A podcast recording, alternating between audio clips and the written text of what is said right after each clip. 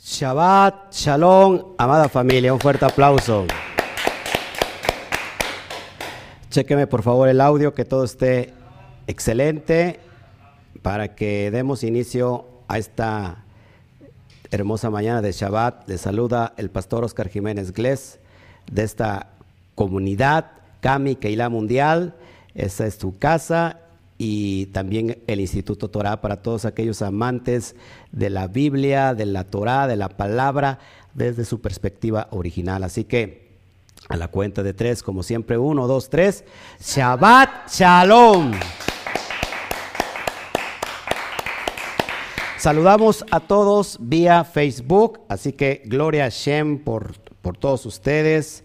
Eh, Nachito, Shabbat Shalom, eh, Héctor, desde Orizaba, Veracruz, eh, Isaac desde Guatemala, Jesse hasta allá, Orizaba, Connie Montañez, Aguascalientes, Alberto Sánchez de Córdoba y no de Argentina, sino de Córdoba, Veracruz. Mariam de Shabbat ahí sí no sé dónde nos, nos ve, pero de todos modos un fuerte abrazo hasta allá donde están viendo. Michelle Hernández, Gloria al Eterno que estás con nosotros, Shabbat Shalom a todos. Alberto Ramos, Armando García, gracias Verajó también para ti. Y de este lado tenemos a Mir, Gloria Shen, eh, ¿quién más? Yabel Pizzi, igual de Aguascalientes, Gloria al Eterno. Gracias a todos por sus comentarios. Zulma, Gloria Shen, eh, Carla Denise, qué bueno que estás con nosotros. Eh, Marían es de Puebla, Shalom, Claudia Pesquera, no la conozco, pero bueno, le saludamos de todos modos. Luis Anthony, es joven desde Costa Rica, Costa Rica nos está viendo. Luis Pérez, desde, gracias por tus saludos, República Dominicana, y bueno, gloria al Eterno. Ok, entonces eh, les abrimos hoy en esta mañana los brazos, el corazón, nuestra casa, para que podamos instruirnos con la con la bendita Torah, que la verdad no cambia. Saludamos a todo eh, Norteamérica, todo Estados Unidos, a toda nuestra nación o República Mexicana amada, a todo Iberoamérica y Europa y hasta Asia, porque también hasta allá nos ven. Gloria al Eterno. Así que un fuerte eh, abrazo a la distancia y un Shabbat Shalom enorme. Bueno, pues hoy tenemos una carta sorprendente. Ya es el final de esta carta, eh, segunda Timoteos capítulo 4, y es la última carta que escribió Rab Shaul y es el último capítulo de su vida. Y la verdad es que se siente el espíritu de Rab Shaul, eh, la emotividad con que escribe este último capítulo, y créame que, que en la semana que estuve escudriñando y, y preparando el estudio, pues me dieron muchas ganas como de, de llorar de la tremenda, eh, de la tremenda enseñanza que nos deja este hombre del Eterno y que es, es digno de admirar y seguir adelante. Y usted lo va a comprender hoy en este capítulo impresionante. Rose Vázquez desde Estados Unidos, gracias. Eh, Guerrero de Cristo desde Cholula, Puebla.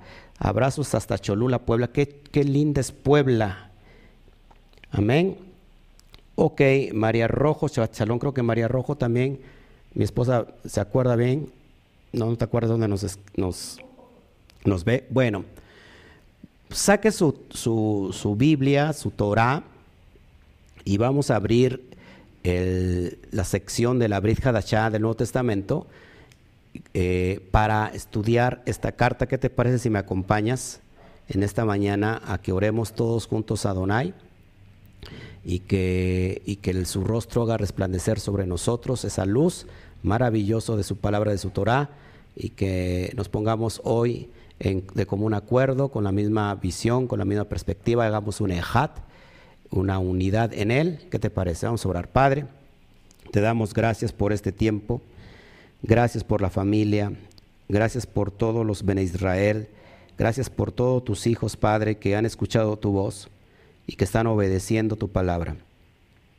Has hablado en estos últimos tiempos, primero hablaste por los profetas, por los antiguos profetas, después hablaste por medio del Hijo, y ahora Padre, eh, el Hijo ha esparcido esta semilla, que es tu verdad, las besorot, las promesas que les diste a nuestro Padre Abraham, y después pasó a Isaac, y después a Jacob, y después a Joseph, hasta que Efraín, Abacadosh, se desvió, se perdió, pero hoy tú le estás llamando a todas esas ovejas perdidas de la casa de Israel.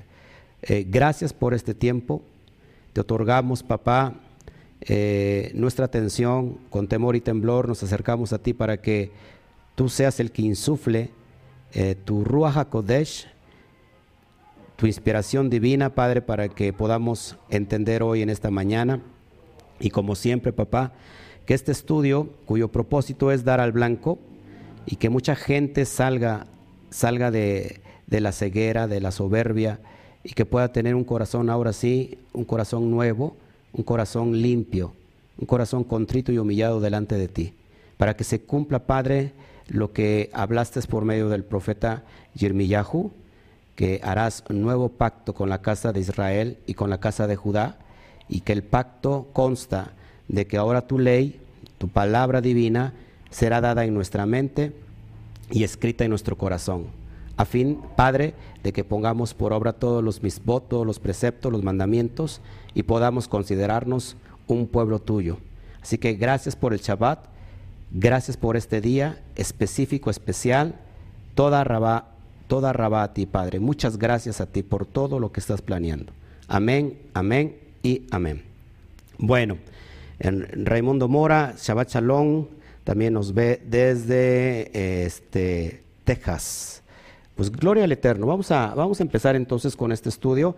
Si me puedes acompañar, por favor, a, esta, a esta carta, este capítulo final, y vamos a entender muchas cosas porque en realidad eh, este, este, este capítulo lo he titulado como, como Predica la Torah.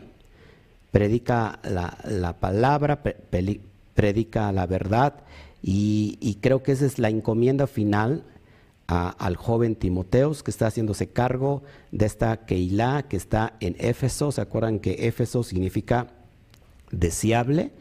Eh, es una comunidad que es deseable para el propio Eterno y el Mashiach lo revela en, en, en Génesis 3. Vamos para allá rápido, por favor, eso no lo traigo en pantalla. Vamos a revelación, revelaciones o Apocalipsis para que tú me puedas entender, capítulo 3, y ahí vamos a entender sobre la cuestión donde hablan las Keilot. A ver, déjame ver. Si me puedes acompañar, por favor, te lo agradezco. Con tu Biblia en la mano, son los mensajes a las Keilot. Y, y esto es impresionante. Amén. Vamos a ver, em, yo te digo,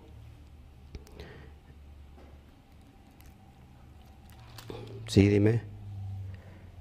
No, eh, es en el capítulo 2, no vais a mover ahí, por favor.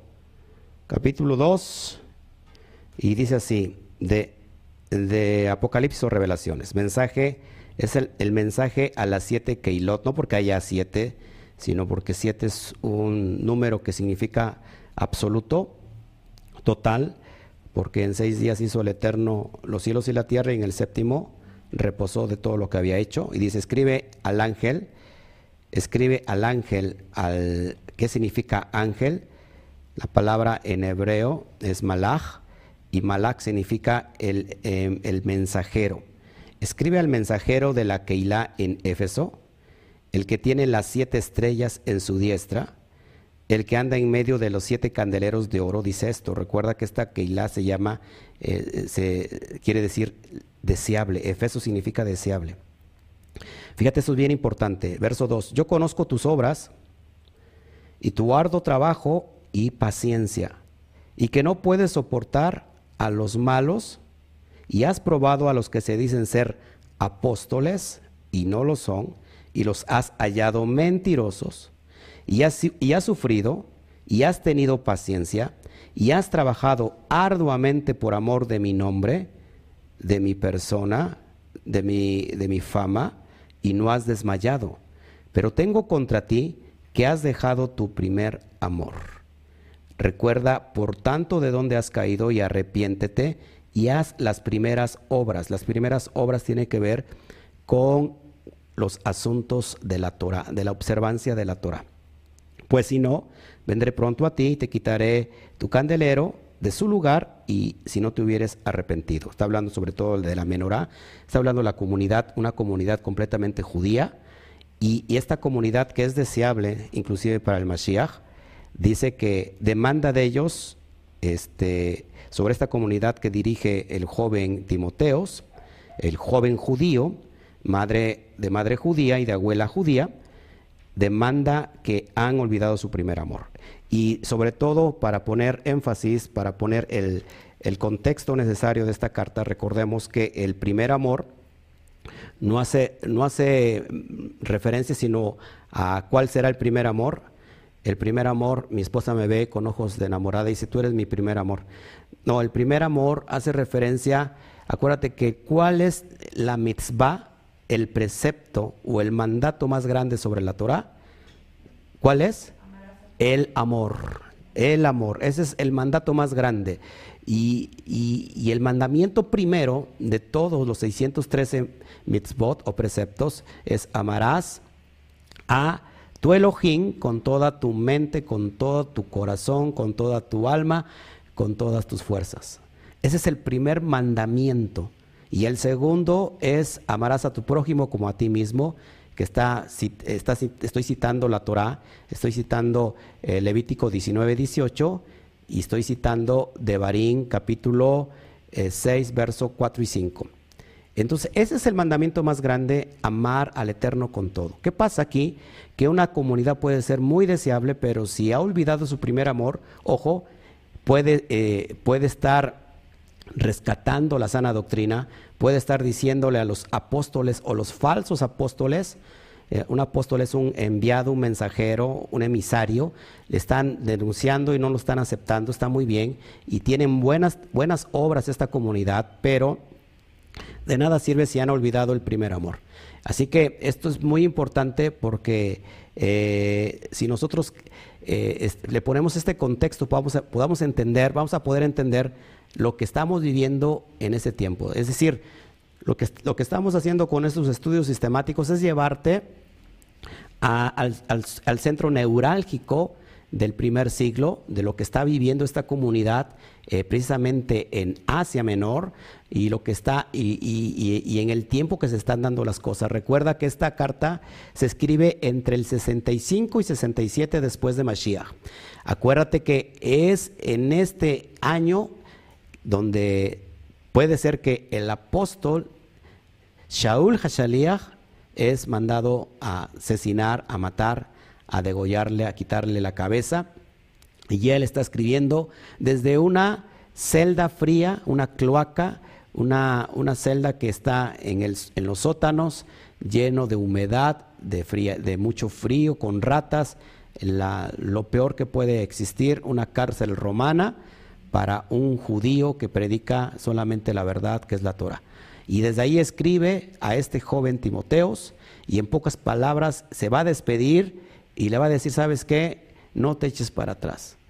Mira mi, mi ejemplo, mira lo que yo estoy sufriendo, eh, quizás tengas que pasar por eso, pero ¿sabes qué? Tenemos como meta, como premio la corona, la corona de, de tener una vida eterna y que, y que bueno, esta es la promesa que nosotros estamos creyendo también. Así que vamos a sumergirnos en el tiempo y vamos a empezar con el primer capítulo para que nos vayamos enamorando de esto. Capítulo 4.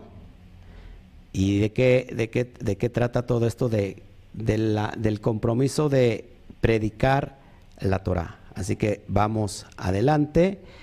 Y el verso 1 dice así, te encarezco delante de Elohim, está hablando Pablo, y del Adón Yeshua HaMashiach, del Rabí, que juzgará a los vivos y a los muertos en su manifestación y en su reino. ¿Cuándo ha de juzgar a los vivos y a los muertos? Eso es bien importante porque si no damos eh, la concordancia o la exégesis que debe de ser, nos vamos a perder.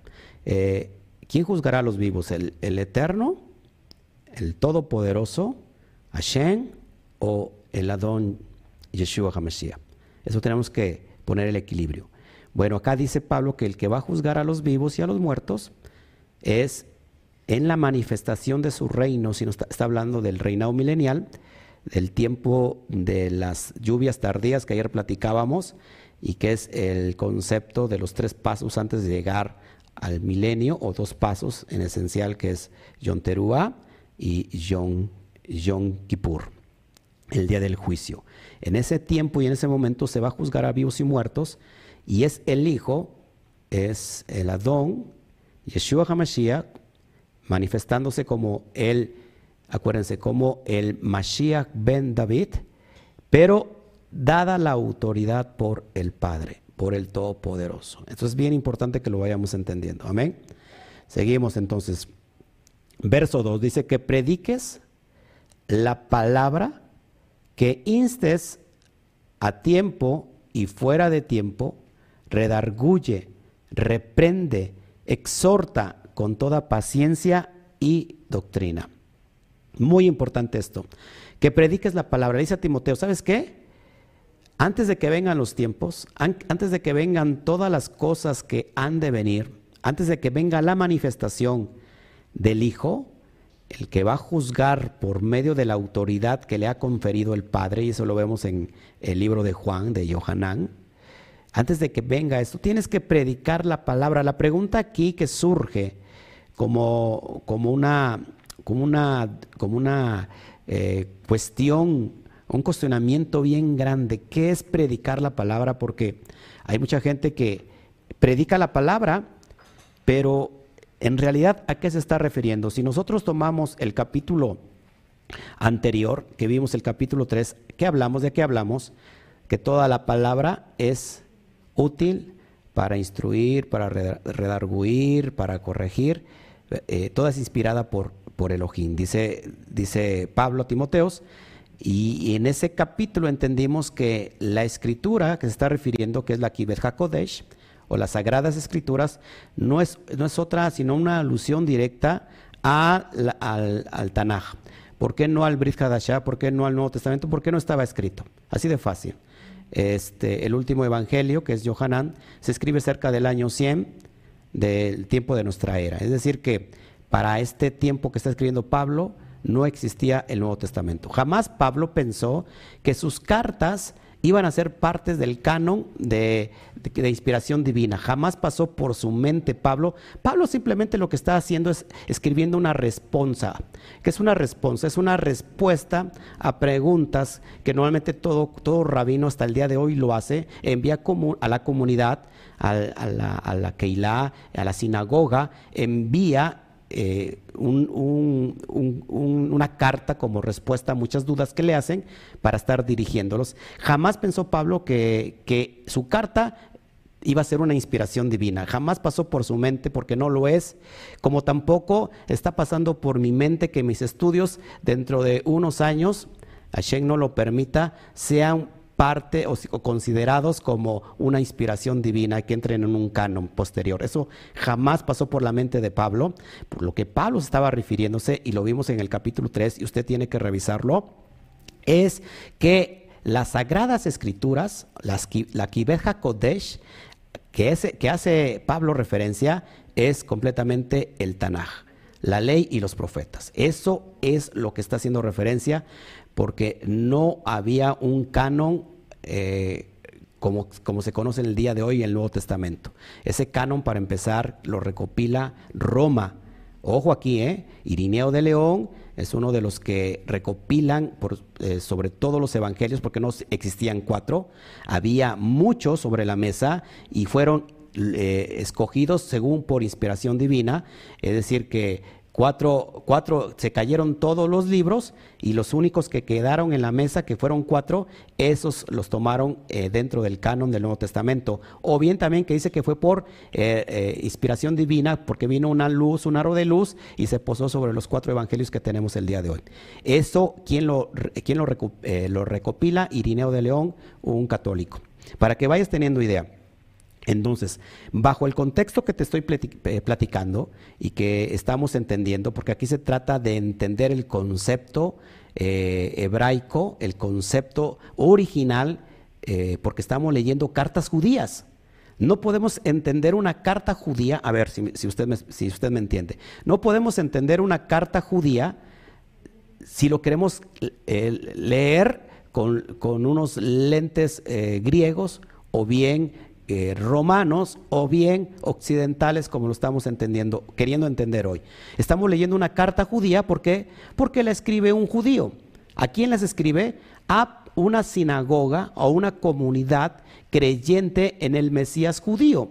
Habían cambiado su religión, su religión, las personas que estaban en esa comunidad no, porque estaban, eran judíos, y las personas que se estaban acercando eran creyentes nuevos eran gentiles, no paganos por supuesto, sino aquellos que habían perdido su identidad y se estaban acercando a las comunidades para guardar la fe hebrea, con la única diferencia de otras comunidades que había en el momento, era que la diferencia que estaban aceptando al Mesías, a Yeshua HaMashiach como el Mesías de Israel. Eso era el, el enfoque y entonces aquel que, el que está recibiendo también la carta, por eso es bien importante entender, mis amados, que es importantísimo conocer eh, quién es el autor de la carta, del, ¿cómo se llama? Del, documento. Tenemos que conocer su naturaleza. El autor es un judío, el Pablo mismo lo dice, yo soy un judío, nacido en Tarso, de la tribu de, de Benjamín. Ojo, ¿Quién recibe? También eso es bien importante. El que está recibiendo no es una persona romana, no es una persona eh, o en Latinoamérica, es una persona judía que es Timoteos. Timoteo, si no lo sabías, también judío, madre de una judía y su abuela también era judía. Y que él desde pequeño, ¿se acuerdan en el capítulo 3? Había sido enseñado en la Kibeja Kodesh, en las, sanas, en las Santas Escrituras que es en el Tanaj. Entonces un judío le está escribiendo a otro judío y es desde esa perspectiva que nosotros tenemos que entender la esencia, la, espiritualidad del documento, el, énfasis original, porque si no entonces nos vamos a perder completamente de contexto. Entonces aclarado aquí, ¿cuál será, una vez más, más cuál será que prediques la palabra? ¿Cuál palabra será que tiene que predicar el joven Timoteos? Pues la, ley y los profetas, la Torah. Y algunos van a decir, no, pero es que tiene que predicar el Evangelio. Hermanos amados, el Evangelio no es otra cosa que las Besorot. ¿Qué son las Besorot? Las promesas de redención que fueron dadas a Abraham, Isaac y Jacob. ¿Y dónde se encuentran esas promesas? A, lo mejor la gente no lo sabe. Y a lo mejor dice, es que eso, se encuentra en el Nuevo Testamento. No, mis amados. Esas promesas se encuentran precisamente en todo el, eh, lo ancho, en todo el recorrido de lo ancho y lo largo del Tanaj. ¿Qué significa Tanaj? Torah, eh, que son los profetas, y Ketubin, que son todos los escritos. Eh, entonces, estas promesas esenciáticas están compiladas en la Torah. Y es esto que le dice a Timoteos, que le encarga a Timoteos, porque Pablo predicaba el mensaje de las promesas de redención, la Torah, porque era un rabino. Y dice Pablo en Gálatas capítulo 1, si no mal recuerdo, que no hay otro evangelio. Que si hubiera otro mensaje diferente al que él predicó, y que lógico que también predicó el Mashiach, y que si aún viniera un ángel de los cielos de los Shamaín y predicar otro evangelio diferente, este será tomado como anatema. ¿Qué significa anatema? Maldito. Entonces, ojo, eh, ojo aquí, porque aquí ya empezamos a meternos en asuntos profundos. Todas las personas que te prediquen la verdad, una dichosa verdad, o que ellos dicen que te estamos predicando la verdad y están negando, ojo, están negando el fundamento que es la Torah, entonces definitivamente no es la Torah. Dice que aquel quien, que niega al Hijo, pues no es digno. El, Hijo jamás negó, el Hijo jamás negó la Torah. Mateo 5:17, por si no lo sabes y te lo recuerdo, dice el Mashiach, yo no he venido a abrogar la ley, ni los profetas. No he venido a quitarla, a cancelarla, a derrumbarla, sino he venido qué? He venido a qué? Interpretarla correctamente. ¿Todos aquí? Por eso es bien importante. Una vez más, que prediques la palabra, que instes a tiempo y fuera de tiempo, redarguye, reprende, exhorta con toda paciencia y doctrina.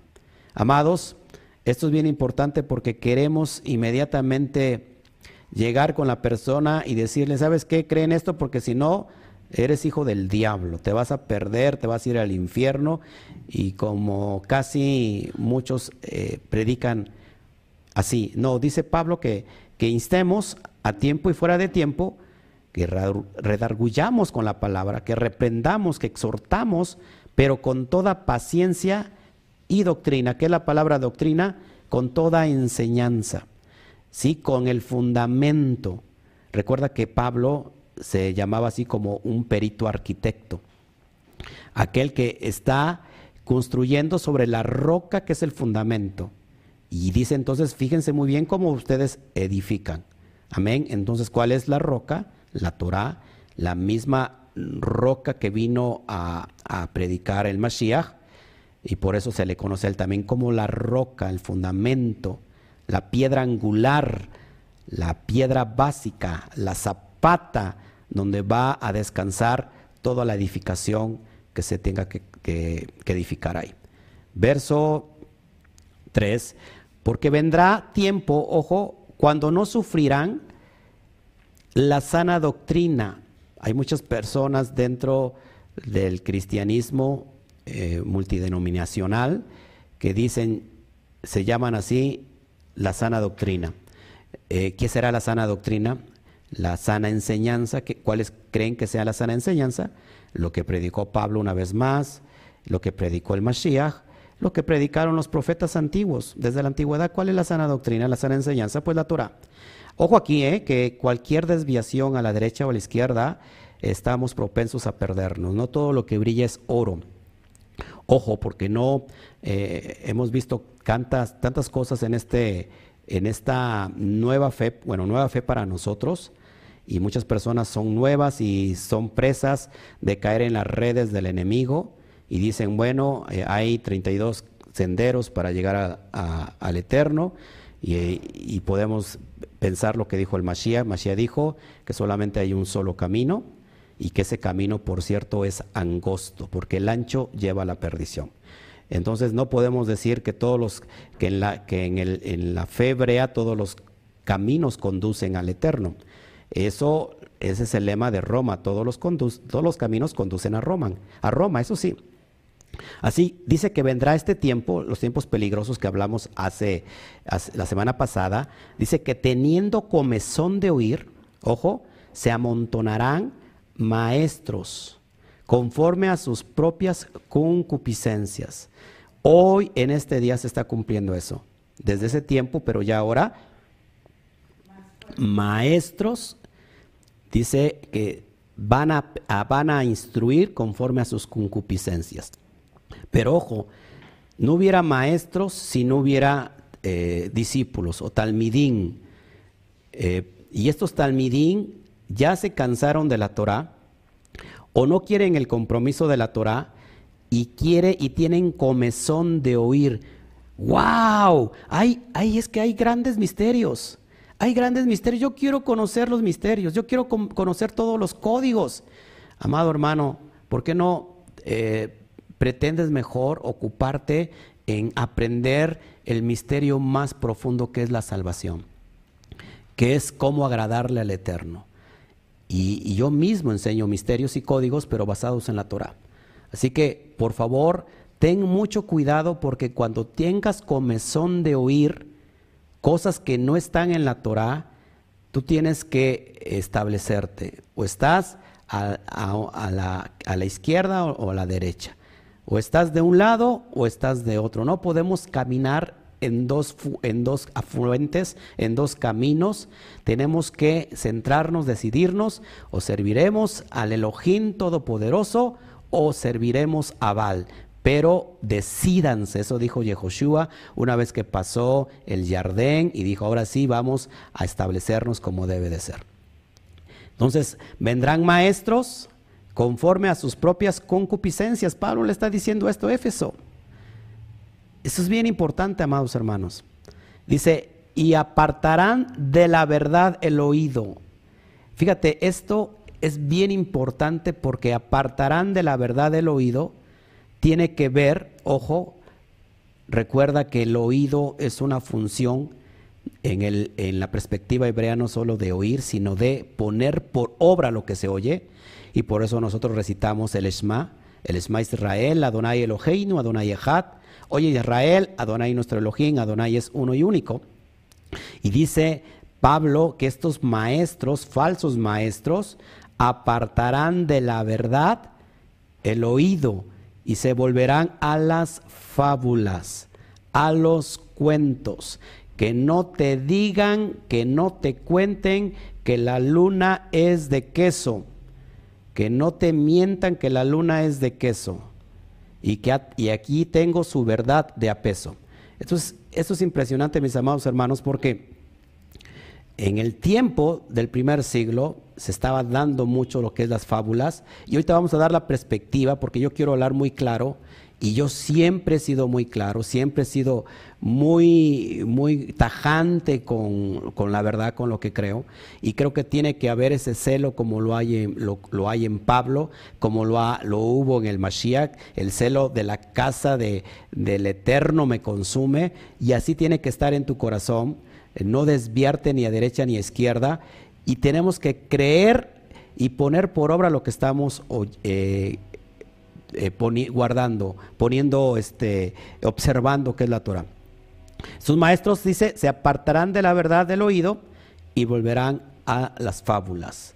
Es triste regresar a las fábulas, a los cuentos, cosas que no están marcadas en la Torah, cosas que no predicó el Mashiach, cosas que no predicó Pablo, inclusive Pablo lo está denunciando, y que tú y yo no tenemos que predicar, ni tenemos que oír, ni tenemos que escuchar. El Eterno revela secretos y misterios, sí, y tenemos esa dicha. De, Barín 29, 29 dice que las cosas secretas y ocultas le pertenecen a Shem, más las reveladas son para nosotros y para nuestros hijos.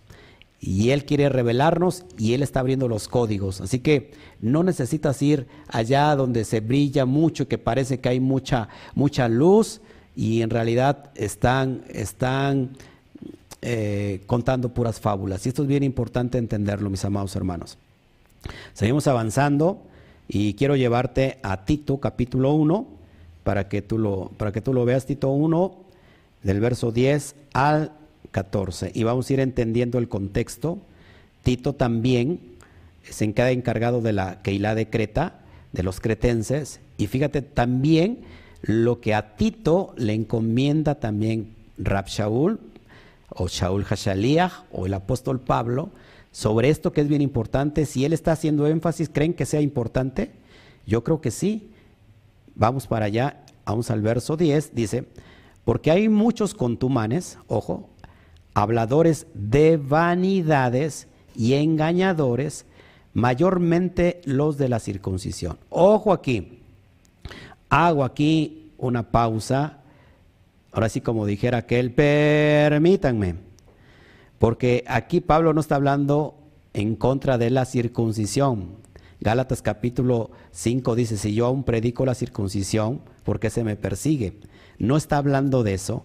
De hecho, si tú quieres saber si la circuncisión está vigente o no, yo te pido que, que puedas ir al capítulo 5 de Gálatas estudio verso por verso que tenemos y lo estudies. Ahí invité yo personalmente a Rab Shaul, él vino a la comunidad y él mismo aclaró todo este tema.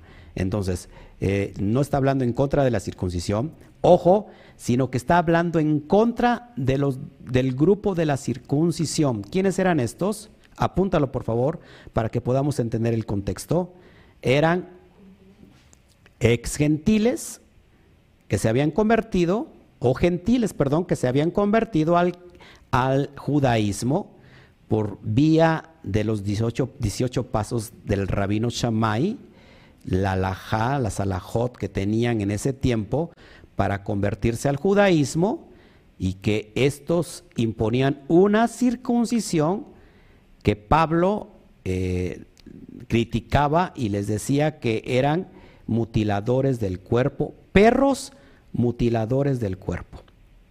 ¿Quiénes eran estos? Pues estos que, que no eran ni judíos, sino que habían venido del, de la, del, del, pueblo gentil, perdón, y ahora eran prosélitos, eran prosélitos y estos llegaron a tener más celo que los propios judíos y se creían más que los propios judíos, eran los que se metían también con Pablo, y, y estos imponían una circuncisión a tal grado que Pablo le decía mutilación del cuerpo porque ¿cuál era el propósito de hacer una circuncisión fea o muy extrema que no se revirtiera en la circuncisión, porque estaba pasando que en un, eh, un, siglo antes del Mashiach y en el tiempo del segundo templo, los jóvenes judíos que iban a los gimnasios en Jerusalén, en Judea, eh, por supuesto por toda la, la, dominación griega que hubo y el helenismo que dejaron este, los gimnasios en el tiempo de Roma,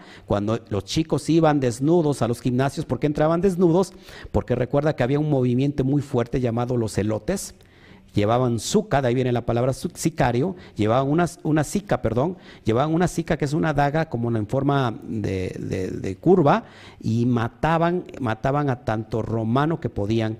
Eso, eso está muy claro, es un grupo muy revolucionario. Y entonces cualquier judío que quisiera entrar a un gimnasio, en ese tiempo tenía que entrar desnudo para que no para que no llevara ni, ni, ¿cómo se llama?, ninguna daga y no pudiera hacer algún daño. ¿Qué veían en primer, en primer lugar al joven, que, al joven judío que entraba desnudo? Pues inmediatamente se les notaba la circuncisión. ¿Qué hacían entonces en ese tiempo? Se estaba eh, retrocediendo la circuncisión. Para que tomes un concepto de lo que es la circuncisión, eh, eh, ¿cómo, es posible que se la, se la hacían el retroceso? ¿no? Ahora, por eso estos decían, ¿sabes qué? Vamos a, literalmente a cortarles, ¿no? Más de la cuenta, tanto que Pablo decía, esos son perros mutiladores del cuerpo. Ojo aquí, ¿eh? que Pablo una vez más no está hablando en contra de la circuncisión. Él mismo circuncidó a Timoteos. Ojo aquí, ¿eh? Él mismo circuncida a Timoteos. Entonces, él no habla en contra de la circuncisión, al contrario está en contra de este nuevo método de hombres, eso sí, no puede estar en contra de algo que dejó el Eterno como algo que es olam, que es eterno, es un pacto eterno.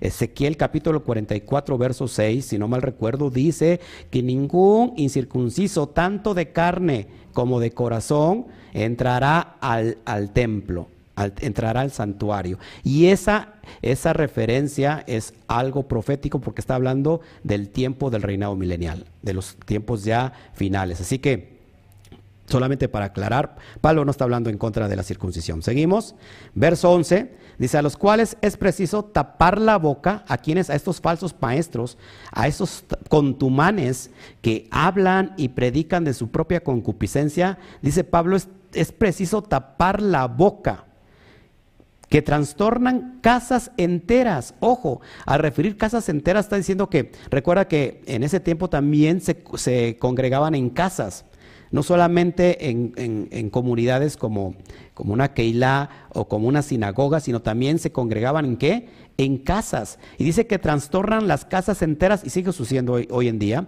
enseñando por ganancia deshonesta lo que no conviene lo que no conviene. Así que, amado hermano, no le abras a tu casa a cualquier pelagatos que se llame instructor de la palabra, tienes que checar muy bien sus frutos. Y, esto es literal, ¿eh? porque hay muchas personas que van de casa en casa, pero también tienes que tener cuidado cuando abres el internet y estás guardando el día Kadosh, el día Shabbat, y estás dejando que también esta emisión entre en tu casa.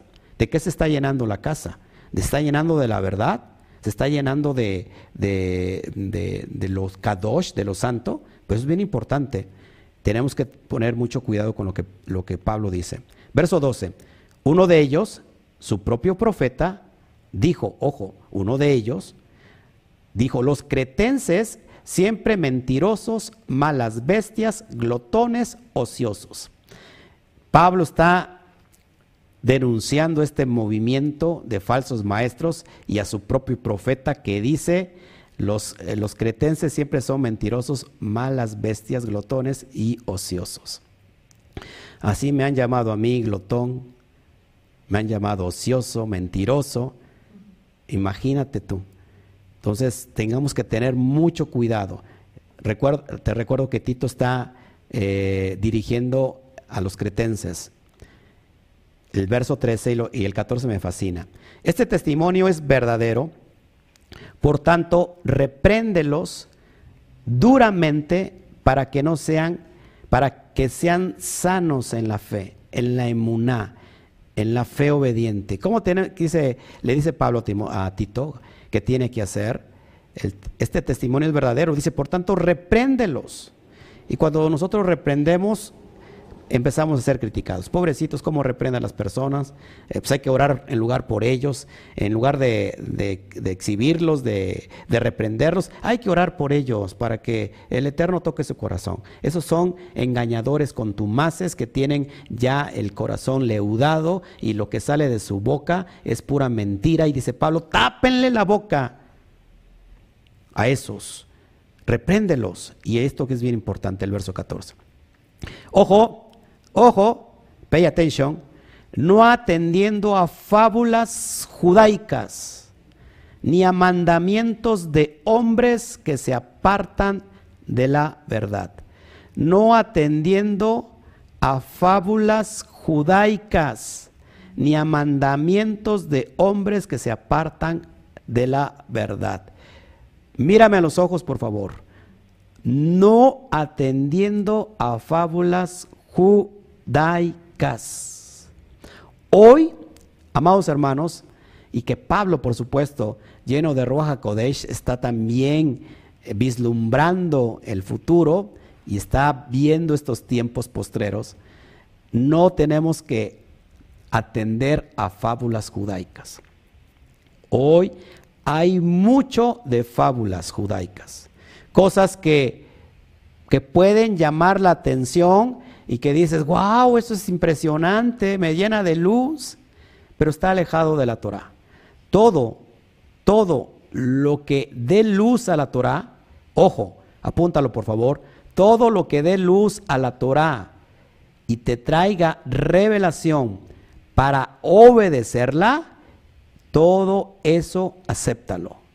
Pero aquello que puede ser una luz artificial, y pueda sonar bonito, pero está en contra de lo que está escrito y te lleva en lugar de obedecerlo, de obedecerlo, te lleva a desobedecerlo, ¿sabes qué son fábulas judaicas?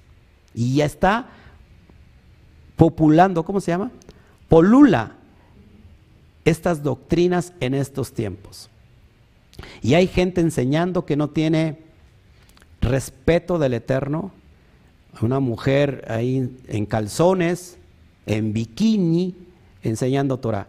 Y hay mucha gente que sigue, lo sigue buscando. Porque hace un rato platicábamos eso con mi esposa. Imagínate que saliera yo en, calzones. Qué falta de respeto. Enseñando Torah. Y eso no es Torah, por supuesto, mis amados hermanos.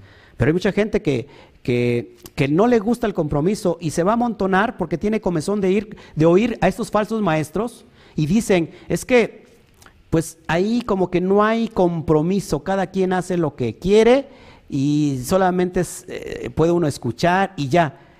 No, hermanos, en la Torah es compromiso. Toda la Torah y todo el mensaje de los profetas era, era uno y simple. Arrepiéntanse, hagan teshuva. Eso se, en eso se qué? Se sintetiza el mensaje.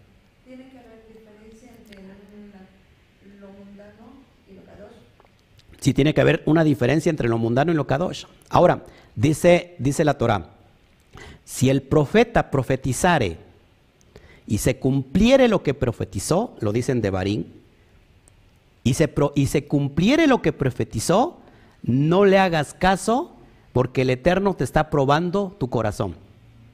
Si este profeta te lleva la Torah a cumplirla, es un profeta del Eterno. Pero si este profeta, no importa que haya profetizado y se cumplió, a ver si me haces caso, a ver si me entiendes, pero si te está llevando a desobedecer la Torah, es un falso profeta. El Eterno te está probando.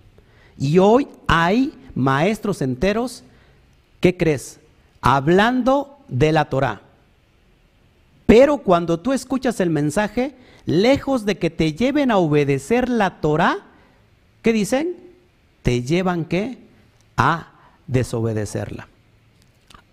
Hay una persona que dijo que la persona puede tener idolatría al texto de la Torah.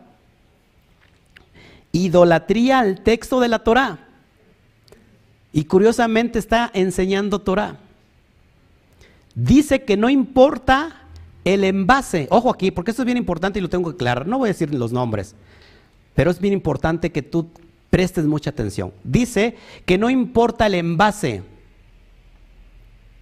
sino lo que importa es el contenido. O sea que puede haber muchos envases, o sea, no importa la fe romana, no importa la fe eh, evangélica, no importa la fe budista, no importa la fe del Islam, esos son, esos son los envases. Lo que importa es la esencia porque todos conducen a Dios. ¿Y en realidad todos conducen a Dios? En absoluto no. Por eso es bien importante que esas personas, que hay muchos y se consideran sabios, ojo, y se consideran eruditos, mucha gente los está siguiendo. Porque te llevan completamente a ver la Torah como un cuento infantil. Como un cuento infantil. ¿Tú crees que se abrieron los mares? Esa es una fe infantil. Tienes que ir a, otra, una, una mayor dimensión. ¿Eso es lo que enseña la Torah? ¿Eso es lo que, enseña, lo que enseñaba el Mashiach? Cuando decía que solamente había un camino, una verdad, una vida. Eso es bien importante entenderlo, mis amados hermanos. No te desvíes. Todo parece ser bonito y puede brillar y te puede causar emoción, pero no necesariamente te lleva a la Torah. No puede ser una fe romana, una fe evangélica, una fe islámica, una fe eh, budista que te conecta al mismo Dios. Muchos eruditos creen que es la misma esencia, esa misma esencia llamada Ein Sof, el infinito, es el mismo ser sobre todas las religiones. Yo no creo eso. Si ese profeta te está llevando en contra de lo que está escrito de la Torah, no le hagas caso. Pero ¿quién va a recibir este mensaje? ¿Quién va a querer este mensaje tan aburrido? Tan aburrido no porque sea aburrido en sí mismo, sino porque este mensaje te lleva al compromiso real y verdadero de guardar la Torah y vivir como una persona kadosh. Un cambio en ti. Tienes que una transformación, tienes que voltear, tienes que regresar. E, ese es el concepto de arrepentimiento en, la perspectiva hebrea. Hacer shuf, es decir, volver, es ser una teshuvah, girar tu vida 180 grados y regresar, porque vas por la senda que no es la correcta, vas por un camino equivocado, vas por un camino que te está llevando a la perdición y tienes que volver y preguntar cuál es el camino y párense y entonces caminen esa senda, caminen el derech y van a hallar descanso para sus almas.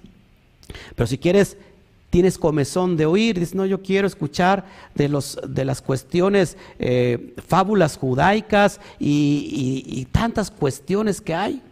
Amado hermano, céntrate por favor o vas a servir a Baal o vas a servir al Eterno. Decídete. No todos los caminos conducen a Shem. No todos los caminos conducen a Shem. Solamente hay uno. Y está escrito. Así que, discúlpame si te digo esto. Amén. ¿Quedó, ¿Quedó, claro? Seguimos en el verso, en el verso 5.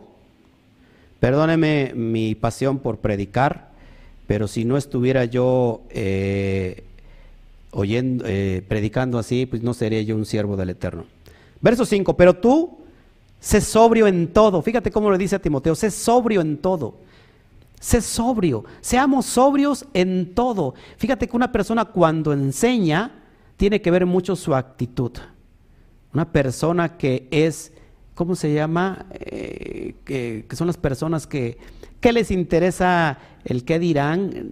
o sea, en las cuestiones de, de su forma de actuar, de ser. Tenemos que ser sobrio en todo. Soportar las aflicciones. El camino, la doctrina que te dice, tiene, tú vas a estar bien en todo, tú vas a ser próspero en todo. Dinero, ven a mí. Dinero, ven a mí. Dice Pablo, soporta, soporta las aflicciones. Soporta las aflicciones, haz obra de evangelista. ¿Cuál es la obra de evangelista? Pues fácil llevar las promesas de redención a todo aquel que está esparcido. No importa si sea israelita o no, si él accede con fe obediente, puede pertenecer a Israel. Cumple tu ministerio, le dice Pablo a Timoteos. Cumplamos nuestro ministerio. Y recuerda que Pablo está escribiendo ya su último capítulo, cerca de su ocaso, cerca de la muerte, y, me apasiona mucho hablar y, siento eh, eh, una honra, eh, no soy digno de esta honra, es un privilegio a mí hablar de este último capítulo de la vida de, de Rab Shaul. Decimos Rab Shaul porque Rab significa grande, del grande Shaul, que por la mala interpretación romana y cristiana, a Shaul lo tienen como un hereje en el mundo del judaísmo. Es triste esto, que siendo un maestro excelente, un rabino excelente, un maestro de la verdad, se termina solo en el ocaso, abandonado y, sobre todo mal entendido, mal comprendido. Me da una tristeza enorme. Por eso mi compromiso de estar reinterpretando la Torah, reinterpretando las cartas de Pablo. No me apartaré de la línea, seguiré avanzando. Amén. Verso 6, porque dice, porque yo ya estoy para ser sacrificado y el tiempo de mi partida está cercano. Yo ya estoy para ser sacrificado y el tiempo de mi partida está cercano. Tremendo. Wow. Y a veces nosotros nos quebramos con, con poquito queremos tirar la toalla. Para mí es un gran ejemplo, perdón, un gran ejemplo de humildad, de grandeza. No cabe duda que Pablo estaba lleno de Ruaja Kodesh. Yo ya estoy para ser sacrificado. El tiempo de mi partida está cercano. Qué valiente Pablo. Qué valiente Pablo. Verso 7. He, he peleado la buena batalla. He acabado la carrera. He guardado la fe. Amado, que estas palabras sean nuestras palabras en los tiempos finales. Que podamos decir, hemos peleado la buena batalla. He acabado la carrera. He guardado la fe. He guardado la emuná a costa de todo, a costa inclusive de mi propia vida. He soportado los falsos testimonios, los ataques. He soportado todo sobre mí con tal de que el Evangelio, la palabra sea manifiesta. He guardado la fe, he guardado la emuná.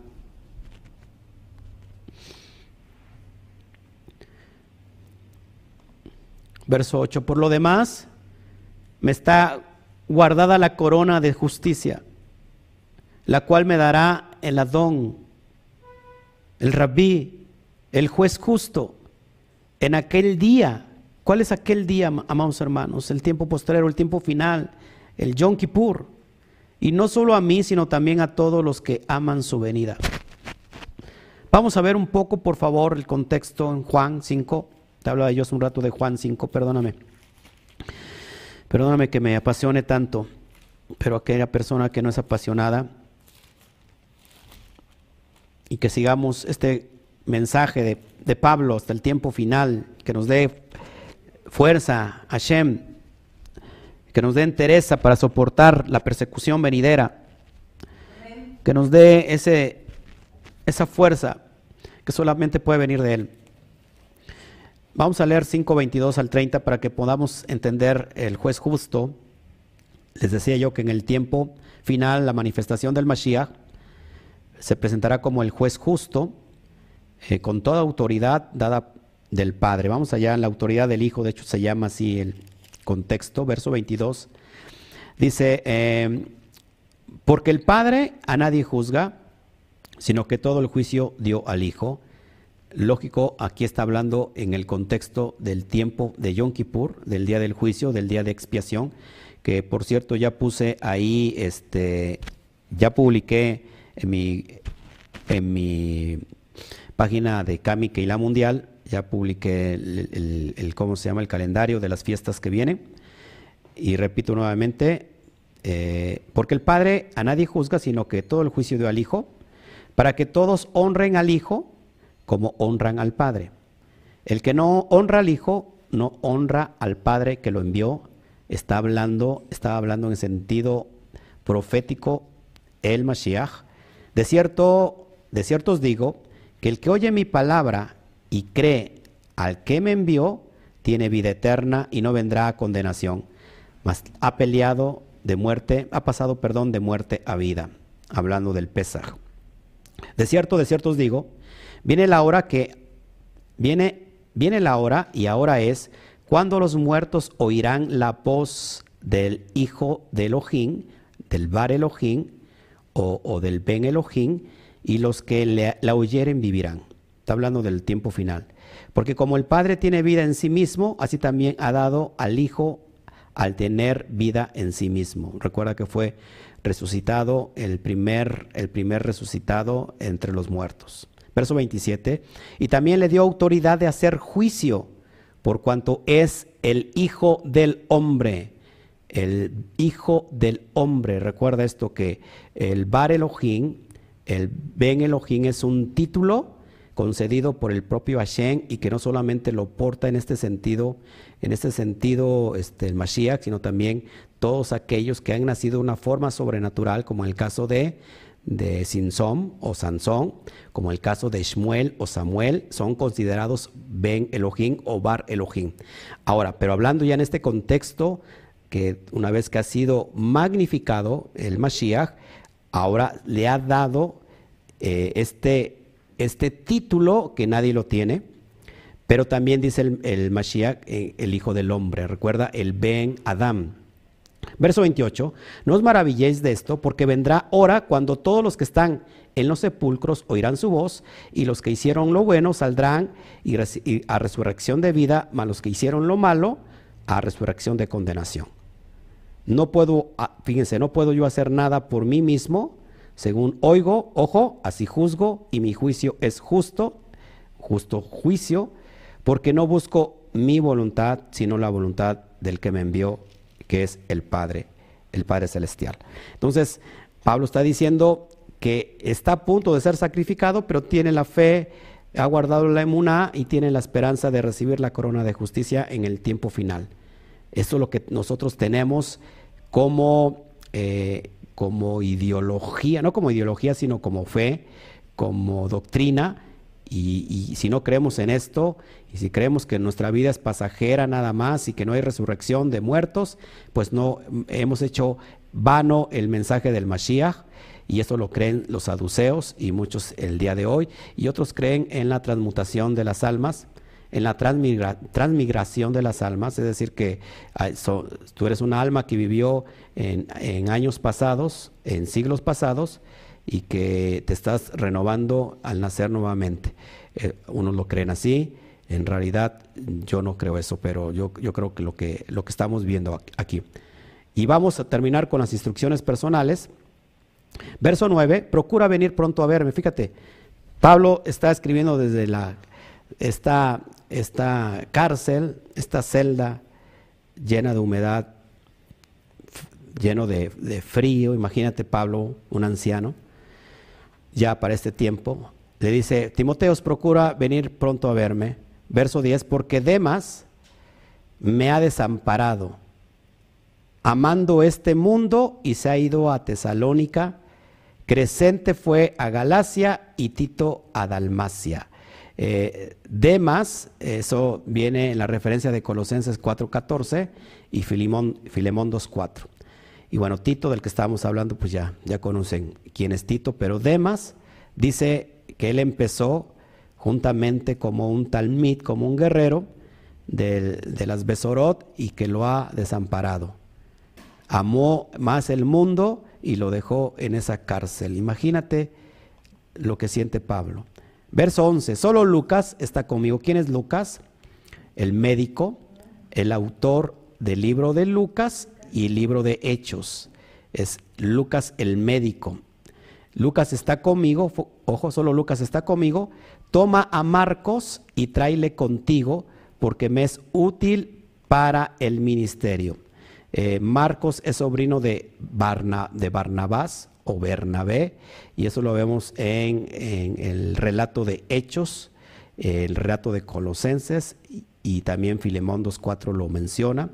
Era Marcos el sobrino de Barnabás o de Bernabé, eh, y Lucas, eh, ya te lo dije quién, quiénes eran, o sea que solo Lucas, el médico, acuérdate que Lucas fue el, el oidor, el escriba del libro de Hechos.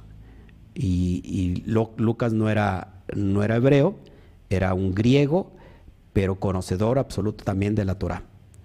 Tiene, alguien que, escribió Hechos tiene que ser conocedor de la Torah, porque el libro de Hechos es, una, es un libro de historia del pueblo judío, con sus dogmas, con sus costumbres, con su cultura, y solamente un conocedor de, de la cultura judía pudo haber escrito el libro de Hechos, solamente para retomar referencia contextual. A Tíquico lo envié a Éfeso. Eh, Tíquico lo vemos en Hechos 24 para que te acuerdes quién es Tíquico, es aquel que se cayó eh, cuando eh, Pablo alargó el discurso, ¿se acuerdan? Hasta la medianoche, se cayó alguien de la ventana, Hechos 24, se cayó alguien de la ventana y después dijo Pablo, ¿qué pasó? Pues ya se me durmió este muchacho, se cayó y este, bueno, Bajó Pablo, oró por él y vino a vida, resucitó nuevamente. Y dijo Pablo, pues sigamos entonces el discurso. No, el otro es Eutico, perdón. Siempre me equivoco con Eutico y Tíquico. Bueno, es mencionado en Hechos 24. Ahí lo puedes ver. Y le acompañaron a Asia, Sópater de Berea, Aristarco y segundo de Tesalónica, Gallo de Derbe, y Timoteos, y de Asia, y Tíquico, y Trófimo. Recuerda que fíjate, todo, puros nombres griegos alrededor de Pablo, porque eran aquellos que se habían asimilado. ¿Y, a quién fue enviado Pablo? A los gentiles, precisamente. Sigamos adelante, verso 13. Trae cuando vengas el capote que dejé en Troas en casa de Carpo. Y los libros, ojo, esto es bien importante porque me va a dar el fundamento de lo que te acabo de, decir sobre la cuestión de la Torah. Dice mayormente los pergaminos. Los pergaminos está haciendo eh, énfasis a los rollos de la Torah. Mayormente los pergaminos. Nótese que Pablo ya estaba ahí muriendo y todavía le dice a Pablo, ¿sabes qué? Tráeme los pergaminos porque yo no dejo de estudiar. Yo sigo estudiando. El capote, el capote viene de la palabra griega felones, la palabra, la palabra griega felones eh, y dice que esto hace referencia a que todos los judíos de esa época usaban una prenda de vestir y lo llamaban manto, lo que hoy se conoce como el talit. El nombre del talit fue posterior. Eh, bueno, del griego felonés, eh, manto que se muestra por fuera, por encima de los demás ropajes, manto sobre todo, abrigo, capote. Normalmente estos mantos en las cuatro esquinas se les ponían los bordes, en los bordes se le ponían los flecos llamados los, los ¿sí? donde eh, lo que traen hoy los mantos de oración, los talit, pero en realidad lo que estaba pidiendo Pablo era un manto de oración y mayormente los pergaminos, es decir, los rollos de la Torah. Un, maestro judío, un rabino judío. Verso 14, Alejandro, el calderero, me ha causado muchos males. Adonai le pague conforme a sus hechos. Nótese que Pablo está denunciando a los que eran y se apartaron de la fe. Y los dice por nombre. Yo no me atrevo a decir los nombres ni nada, pero bueno, este, esto es bien importante que lo tengamos porque muchas veces te juzga la gente porque dice que estás juzgando a alguien. Bueno, Pablo eh, no es la excepción, él, lo dice abiertamente. Alejandro, ¿quién es, ¿qué es Alejandro y qué es, qué es un calderero? Bueno, Alejandro, eso lo vemos eh, aquí, eh, significa trabajador de cobre, de bronce. No veo ahí, es que está muy chiquito mi. Una vez más, ¿dónde están los lentes? ¿Dónde están los lentes? Permítame tantito, ya, ya los encontré. Es una letra muy pequeña que bueno, ahora sí. Ya, ya los tengo. Trabajador de cobre o bronce o un bracero. Era, era un herrero. Alejandro era un herrero.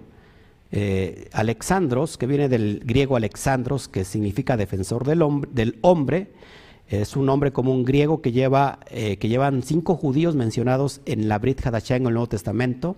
Uno es hijo de Simón de Sirene, de Sirene, el hombre que cargó la cruz del Mashiach, eso lo vemos en Marcos 15, 21.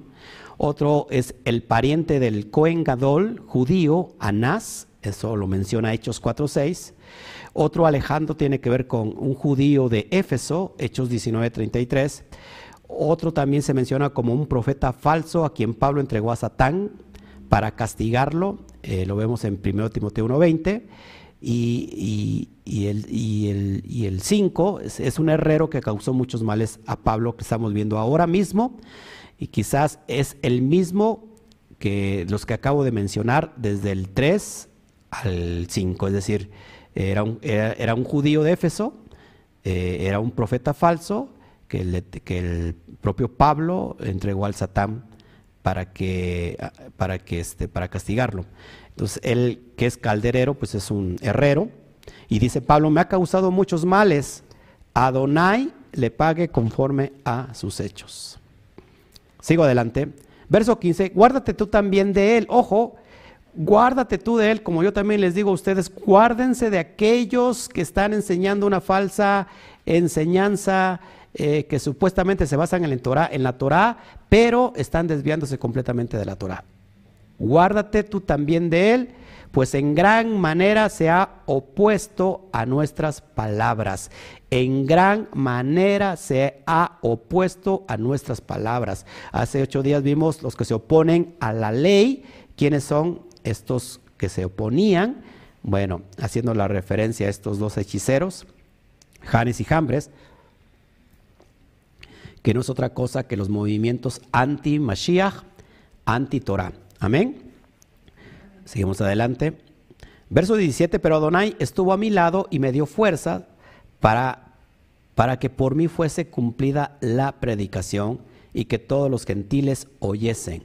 Así fui librado de la boca del león. Me, me, salté el 16, no puede ser.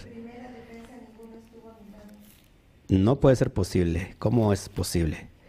Ok, vamos a leer el 16. El 16 no lo traigo ahí. Qué buena observación me hiciste, amada mía.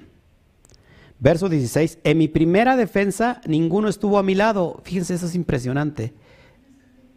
En mi, no, es que no lo traigo. No lo traigo, sí, lo voy a leer aquí. No lo traigo. Ahí tengo el 15 y no puse el 16, ¿no? Es el que me estás diciendo que no puse el 16 porque tengo el 17. En pantalla no lo traigo, amada mía. No lo traigo, no lo puse. ¿Cómo no? Verso 16 que no lo traigo en pantalla. En mi primera defensa ninguno estuvo a mi lado, sino que todos me desampararon. No les he tomado en cuenta. Todos lo desampararon en su primera defensa. Ahora sí, el verso 17 dice así, pero Adonai estuvo a mi lado y me dio fuerzas para que por mí fuese cumplida la predicación y que todos los gentiles oyesen. Así fui librado de la boca del león. ¿Quién fue librado de, las fauces de las bocas de los leones? ¿Se acuerdan? ¿Qué profeta? ¿Qué profeta del Tanaj?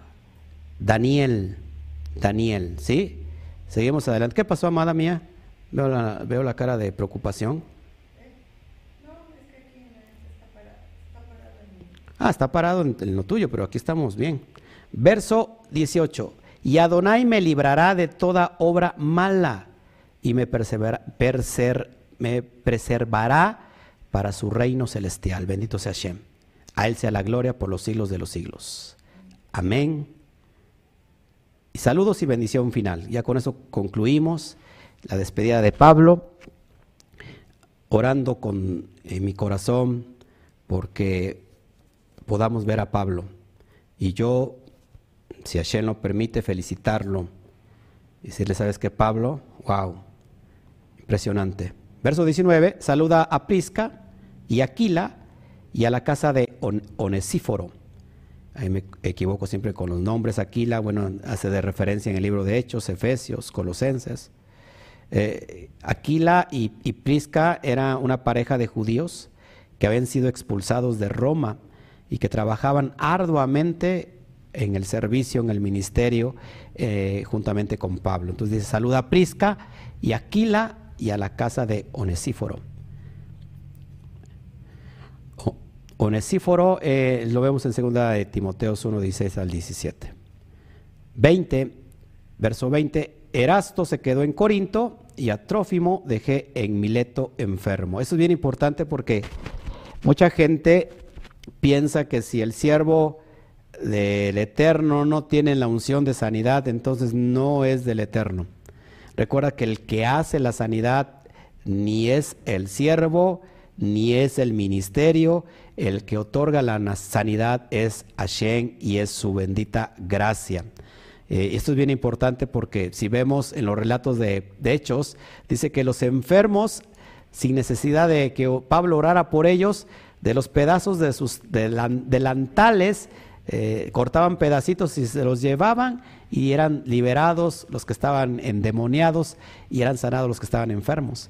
Pero aquí dice que dejó a Erasto que, perdón, que dejó a Trófimo en Mileto enfermo. ¿Cómo? Sí, porque la gracia es del Todopoderoso. Él es el único que sana. Sí, mis amados, es el único que puede restaurar el alma, el cuerpo y todo nuestro ser. Así que gloria al Eterno por eso y que Pablo no tenga pena de decir, dejé yo, Pablo, el apóstol Pablo, el gran apóstol, dejé a alguien enfermo yo creo que es un grado alto de humildad decir, ¿sabes qué? Dejé a Trófimo enfermo. Impresionante. Ya vamos a terminar.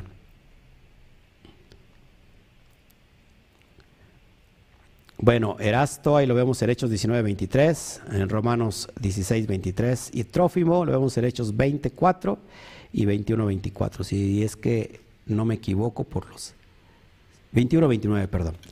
Ya despidiéndonos, 21. Procura venir antes del invierno. Eubulo te saluda y Pudente, Lino, Claudia, se me hace ese nombre conocido, Claudia, y todos los hermanos. Amada esposa Claudia, Claudia es un nombre romano, ¿no? Es un, es un nombre este, latín, Claudia, pero esta Claudia era convertida a la fe hebrea como lo es mi amada esposa. Así que le digo a mi esposa que entonces mi esposa es bíblica. Amén. Gloria a Shem. Y, y 22, el Adón, Yeshua HaMashiach esté con tu espíritu. La gracia sea con vosotros. Amén, amén y amén y fin de la carta. porque no otorgamos un fuerte aplauso a Rab Shaul por este gran capítulo final donde él ha entregado su vida, ha guardado, ha, peleado la batalla, ha acabado la carrera, ha guardado la fe. Amados hermanos, estoy conmovido hasta las lágrimas de esto que estamos viviendo. Gracias, ahora sí saludo por el chat. Recuerden que me sigo de derecho. Gracias a todos. Si hay comentarios, por favor, con gusto, con gusto. Si, ayúdame a, ver si hay comentarios, amada mía. Este, a ver, de Mati, Ajá. dice que esto de las fábulas que hablas entra en la cábala. Se refiere Ok. al lenguaje del manejo del concepto de cábala. Esto de las fábulas que usted habla, entra también la cábala, sí, por supuesto. Recuerda que hay, hay mucha enseñanza, sobre todo judío, que no, que no, que el judío ortodoxo sobre todo no lo maneja, la cábala. Ellos están enseñando Torah. En ese, en ese sentido están, están más, están parados en la Torah. Pero hay personas que, que están enseñando conceptos cabalistas que no te están eh, centrando en la, cuestión de la Torah. Entonces, toma tus precauciones siempre que tú estés escuchando a alguien, tienes que, que conocer la Torah. Antes de conocer cualquier otra doctrina, enseñanza, conoce primero la Torah y la misma Torah te va a indicar qué es lo que está bien, qué es lo que está mal. Si hubiera, a ver, este, en YouTube, Este, Rob dice que si guardar el Shabbat es cumplimiento del primer mandamiento. Rose, guardar el Shabbat es un pacto eterno y sobre todo está en las Aseret Hadibrot, en las 10 eh, mandamientos que vemos en Shemot 20, el cuarto mandamiento por, por, eh, por, así decirlo, y sobre todo que en Génesis capítulo 6, si no mal recuerdo, él dice que el propio, te llevo para allá para que podamos contestar como debe de ser, la Torah se contesta así. Vamos al libro de, de Génesis, capítulo 2, verso 1 y 2, y te, y te vamos a poner por qué el propio Eterno pone el ejemplo y si Él está cumpliendo la mitzvah, ¿por qué nosotros no? Dice el verso 2 de Bereshit o de Génesis, eh, capítulo 2, perdón, verso 1 y 2, fueron pues acabados los cielos y la tierra y todo el ejército de ellos, y acabó Elohim en el día séptimo la obra que hizo y reposó el día séptimo de toda la obra que hizo y reposó. El Eterno guardó el Shabbat, guardó el séptimo día, porque tú y yo no. Es una misma que no tenemos que, que transgredirla, sino cumplirla. María Vargas, hola desde Costa Rica, le saludo, mi nombre es María, tengo poco tiempo de escucharlo. Quiero preguntar el por qué en la iglesia adventista, que tiene muchos, mucho conocimiento en las profecías, no se da a conocer él. El nombre de Es que, ¿tú ves eso? Sí, lo que pasa es que entró otra, otra, otro comentario Ah. y luego viene, o sea, no le dio tiempo de completar.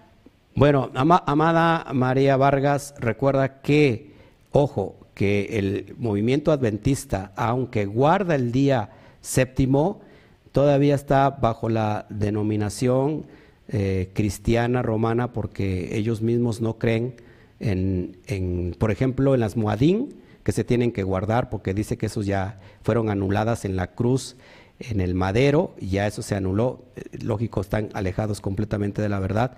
La única diferencia que guardan el día séptimo, como si guardar otro día, pero no, eso, eso no, este, no, están alejados todavía muy, mucho de la verdad. Pablo Andrade, ¿el arrebatamiento cristiano es una fábula? El arrebatamiento cristiano es una fábula, por supuesto, por supuesto, dice, dice el cristianismo, sobre todo, bueno, no todas las denominaciones, pero hay cierta denominación que dice que, y casi la mayoría, que creen que van a ser arrebatados antes de que venga el día, el día final, el día del juicio, y serán arrebatados, llevados en los cielos, y que solamente se quedarán los que van a ser juzgados, y se va a quedar Israel, y se van a ir ellos como iglesia. La pregunta es cuál iglesia, porque hay más de 40 mil iglesias, más de, más de 40 mil, y yo creo que es mucho más denominaciones romanas cristianas que cada una tiene la verdad. ¿Cuál de ellas? No, no, ama- amados hermanos, es una fábula. Ya lo he explicado en, Primera de Tesanolicenses, en el capítulo 4, si no mal recuerdo, 5, ahí tengo el estudio, véalo, y ahí digo por qué el, el arrebatamiento desde la perspectiva eh, cristiana no existe, no existe. ¿Qué más? Eh.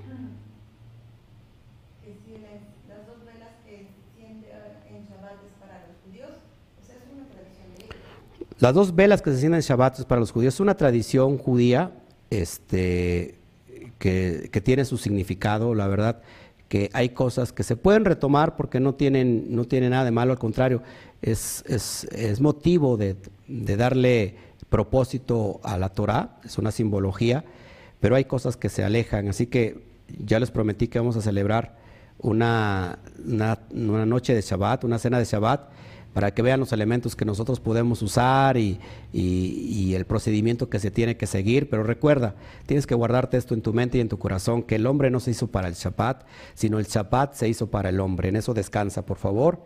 Así que es el, lo que el Padre quiere es obediencia, más que muchos rituales, Él quiere obediencia. ¿Qué más?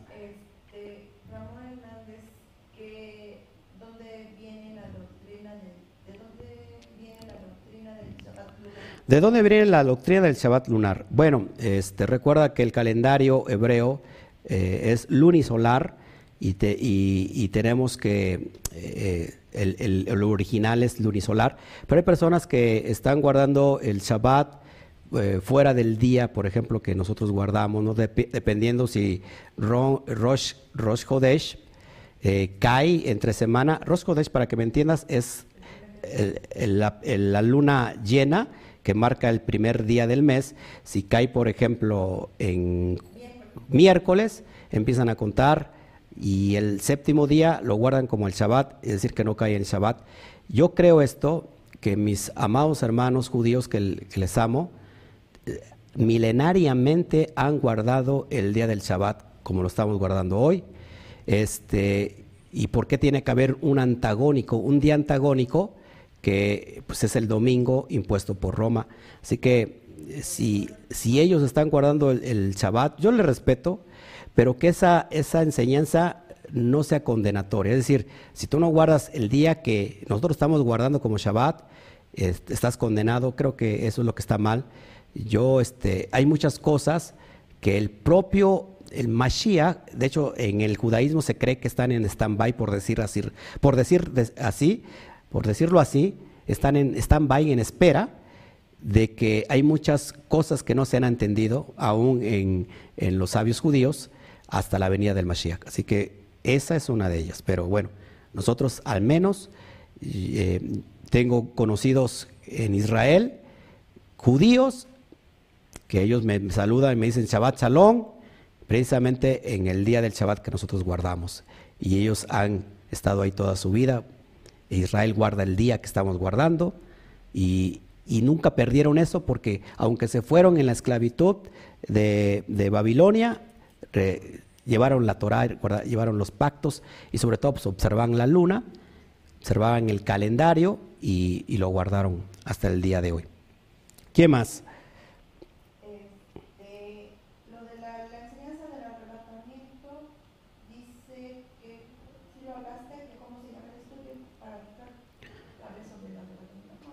Mari, Villada dice, Bachalón, ¿cómo hago para saber exactamente cuándo es Rosh?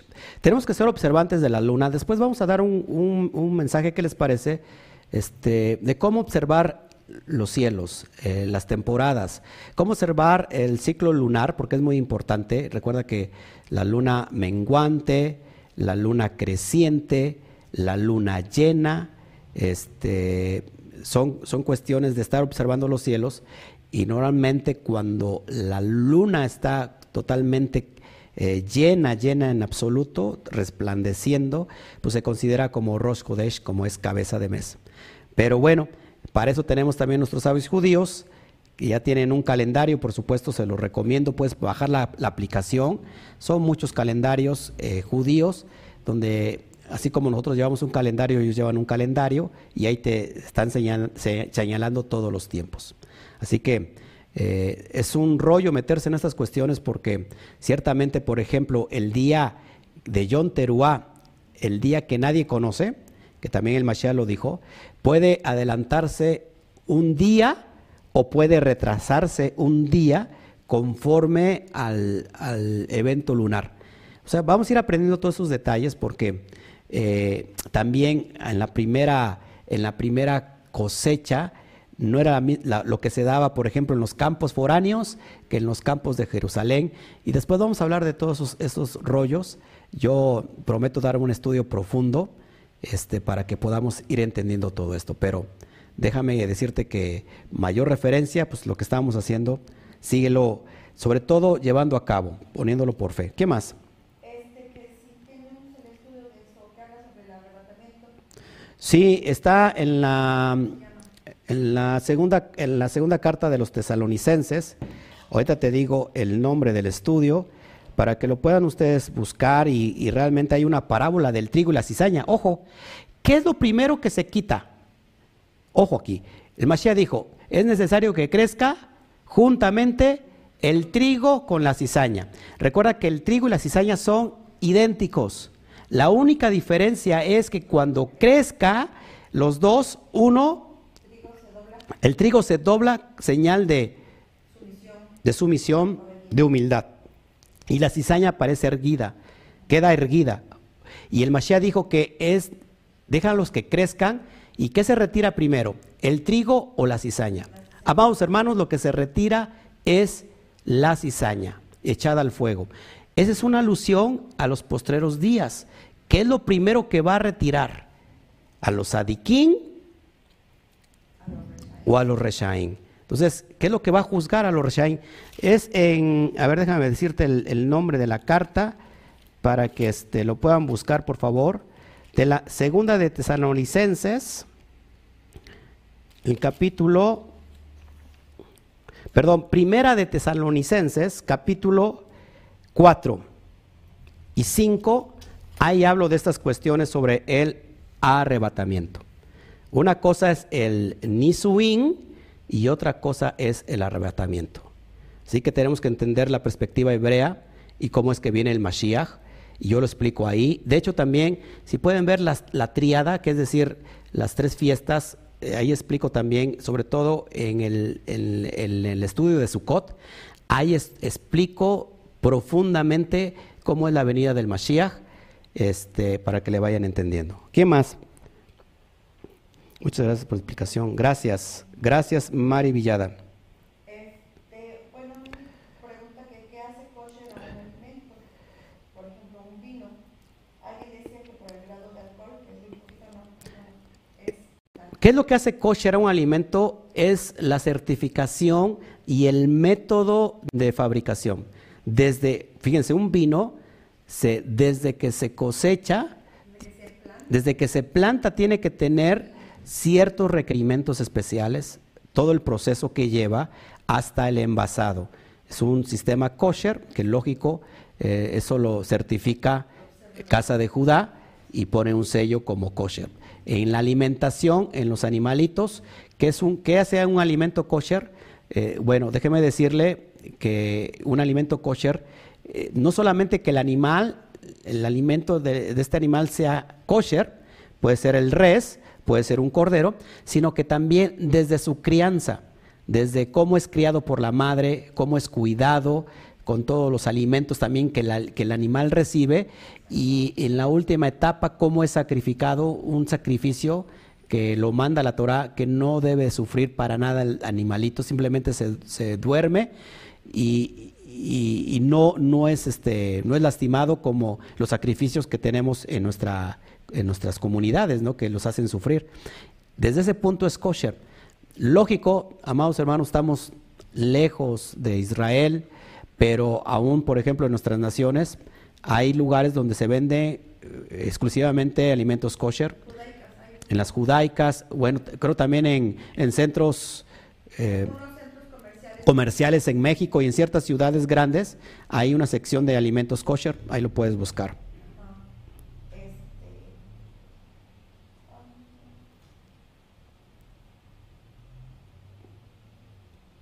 Así es, me dice aquí Pablo Andrade, cuando en Mateo se habla de que uno será tomado y el otro dejado, el tomado será para destrucción y el dejado será para vida eterna. Así es, es una referencia al, al trigo y la cizaña. El unicismo entonces es errado, limitado al eterno a decir que no puede hacerse hombre.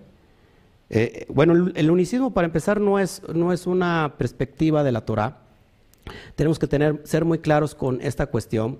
Eh, si nosotros no entendemos, si nosotros no entendemos eh, lo que, fíjate, esto es muy, esto es muy práctico decirlo, porque puedes decir, ¿cómo un hombre puede pagar los pecados de toda una humanidad o de todo Israel. Déjame decirte, entonces yo, yo te contestaría, como un hombre que por su desobediencia pudo, pudo haber condenado a toda la humanidad. Y Pablo lo, lo dice muy fácil, dice que por el primer Adán entró el pecado, por la desobediencia entró el pecado a toda la humanidad, pero por el postrer Adán, por la obediencia de uno, del postrer Adán, refiriéndose al Mashiach, pues todos los hombres serían justificados cuando guarden la Torah. Es un tema muy, muy eh, este, profundo, entonces nosotros no discutimos esos temas porque nosotros estamos enfocados exclusivamente a la Torah. Eh, desgraciadamente se, ha tomado, se han tomado textos fuera de su contexto, como es sobre todo el libro de Juan, en el capítulo 1, verso 14, que eh, el logo se hizo carne. ¿Qué está hablando Juan? Eh, si no entendemos qué son los meshalín, qué es el mashal, es el contexto de dar una analogía y, y darle propósito a la Torah.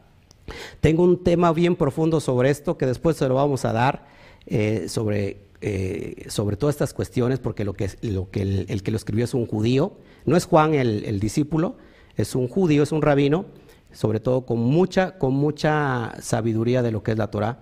Y ese libro de Juan no está eh, eh, hecho para eh, interpretarlo literalmente, es decir, en un sentido peshat. Está hecho para interpretarlo en el tercer nivel y al cuarto nivel de interpretación, que es la exégesis judía es el derash y es el término sot. Entonces, si no entendemos esos niveles del derash, ¿qué es el derash? que es el Sot, y va a decir, eso pastor como que suena judío, pues de hecho es judío, porque el propio Mashiach en, en Juan también dice, escudriñad las escrituras, porque en ella tenéis la vida eterna y ellas hablan de mí. La palabra escudriñad es la palabra hebrea dirshu, y dirshu su verbo es derash, es decir, buscar con, con, este, con sabiduría. Después vamos a hablar de todo esto. Eh, Freddy Shabbat Shalom desde Colombia. ¿Quién más? De la luna nueva. Bueno, ya hablé un poquito de esto. Así es, así es Alberto Ramos. ¿Qué más? ¿Qué más si hay preguntas sobre todo sobre lo que estamos hablando, mis amados hermanos, sobre lo que acabamos de ver? Si hay otra pregunta, por favor. Shabbat Shalom, amado pastor Bayrón, desde Guatemala nos ve, del ministerio Montesión. Gloria al Eterno. Bueno, mis amados, yo creo que no hay, no hay, este, no hay preguntas más al respecto sobre esto que acabamos de ver. Amados hermanos, estoy completamente Connie Montañez. ¿Por qué más en preguntas tan difíciles. Hagan preguntas más fáciles. Pastor, ¿puede hablar, puede haber mujeres profetas? Por supuesto que puede haber mujeres profetas.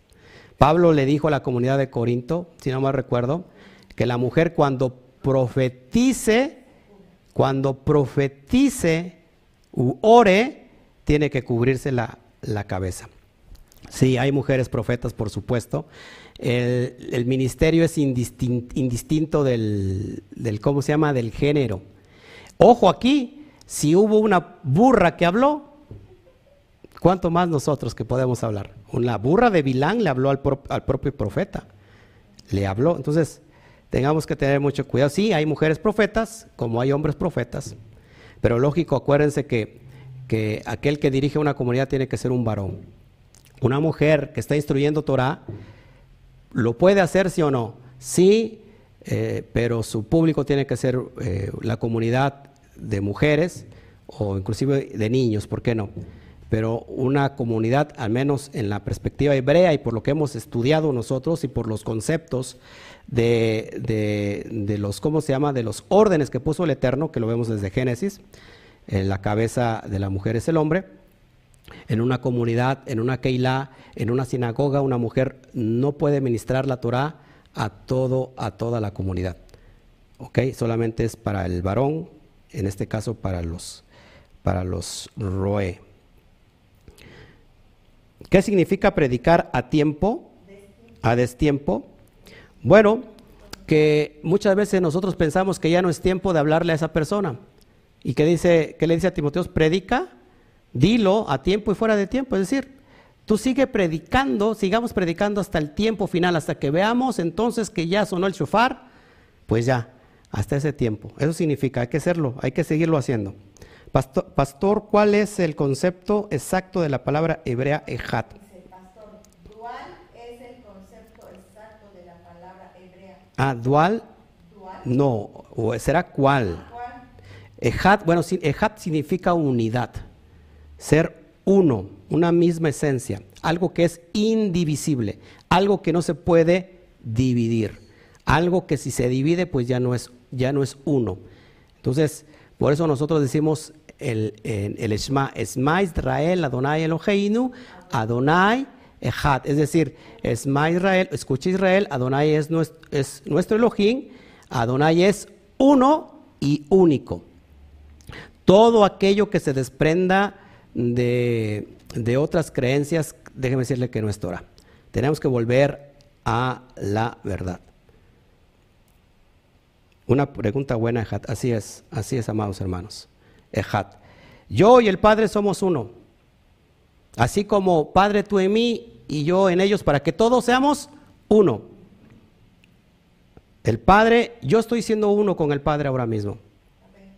Porque estamos haciendo ejat, estamos haciendo una unidad en sus mismos preceptos, en su misma eh, cosmovisión, en su misma eh, esencia, en su misma eh, Torah. Y el Mashiach decía yo y mi padre, somos un ejat, somos una unidad. Así como todos aquellos que siguen la Torah somos uno en, en sí mismo. Así que, gloria al Eterno. Débora fue una profeta, sí, amada hermana. Así es. De nada, Josefina Rojas. Gracias a todos ustedes. Bueno, pues nos vamos, nos vamos, mis amados hermanos. Que el Eterno me los bendiga. No me despido, a rato tenemos una enseñanza poderosa. Kitabó, la otra era cuando salgas, quítetse, y esta es Kitabó, que significa cuando entres.